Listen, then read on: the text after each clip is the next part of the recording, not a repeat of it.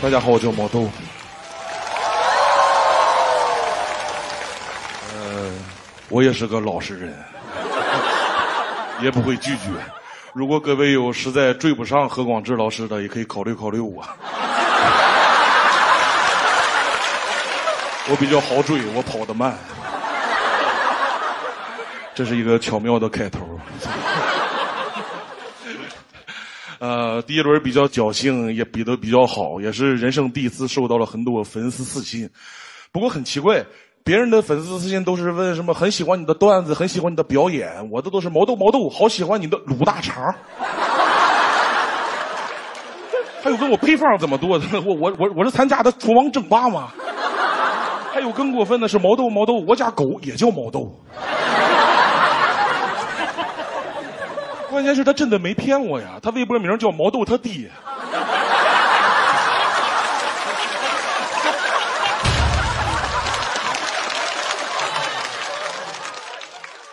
连骂我的都不一样，说毛豆那一段真的让人很反感。难道大肠一定要用卤的吗？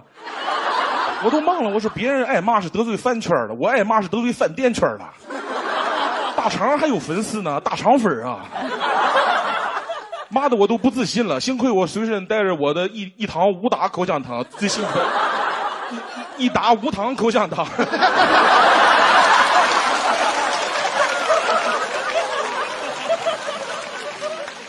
没事嚼两粒，自信没压力。嚼完一打，我现在就能自信的说，大肠还是卤的好。人生第四年广告就拉胯了。我今天还是讲点我当兵时候的事。我当兵的时候有幸参与过两次亚丁湾的护航行动。这种长时间的海上航行一般都特别的无聊，没有什么娱乐活动。一两白天里面没有 WiFi，没有电脑。有时候单位会组织那个用那个卫星信号给我们官兵下点电影看，但是那个速度太慢了。当时给我们下那个红海行动，下了三天都没下完。我们在红海下红海行动下了三天，我们都不如自己去行动。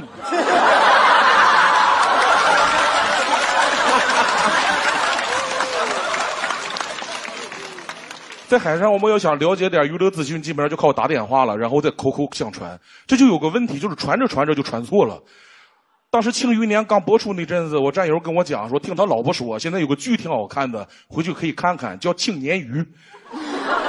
当场我就知道他念错了，我是个厨子，鲶鱼就没有庆这个做法。我说你肯定记错了，这最起码还庆鲶鱼，起码也得是清蒸鲶鱼。还有去年我都退伍了，我在家里，我战友给我在海上给我打电话聊天他说听说现在国内有个剧特别火，就闯关那个比赛，然后那个有扣木有那个木头人，还有扣糖饼，完最后不是只能活一个。我说什么电视剧啊？他说叫那个叫鲅鱼游戏。我说什么游戏？鲅鱼游戏是比赛比的是包饺子吗？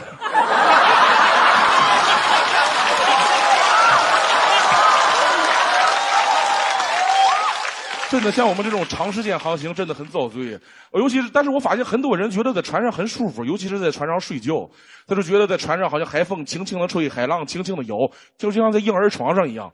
但这个海浪啊是不规则的，大部分时候它不是摇啊，它是踹婴儿床。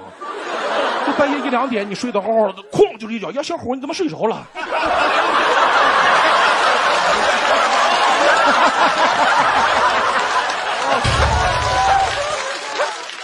没踹醒，有点懵，想坐起来一下，刚坐起来，哐又是脚。呀，小伙你怎么不睡觉啊？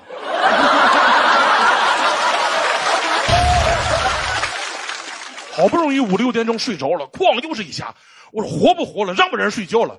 迷迷糊糊我就听见班长在我旁边说：“小伙你挺狂啊！啊，早上不做饭，你还有理了？”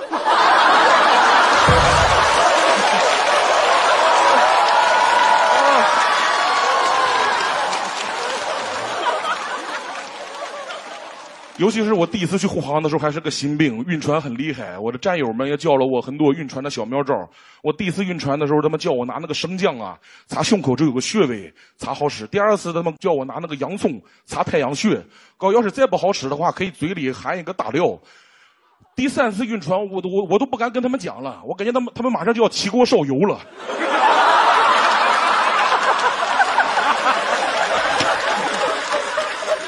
天天晚上睡觉，这掰个姜，这掰个葱，嘴里还含个大料，蒸咸鱼都不用这么去腥啊，全是包锅的材料。腌一晚上我都入味了，早上起床我一开门，半条船都知道厨子上班了。关键是这些办法不见效啊！那那生姜擦胸口，我擦了一周，晕船一点没好，胸毛长了不少。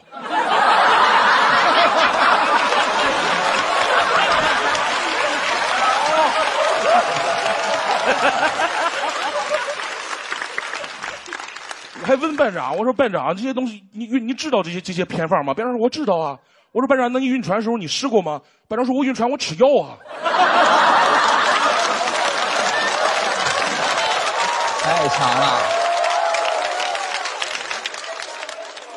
真的在海上航行，经常能遇到这种大风浪。我们海军还有个传统，就是当风浪特别大的时候，睡在最上铺的同志需要拿绳子把自己绑在床上固定住，要不一个浪就给你甩下来了。但是这个打绳结是个技术活我们那个屋全是新兵，经常有那种就下半身好打，他绑紧了，上半身没绑住，那一个浪打过来，他直接甩上半身甩下来了，那个腿还挂在床上。就没见过风铃吗？茶铺子晚上一开门，以为进蝙蝠洞里来了。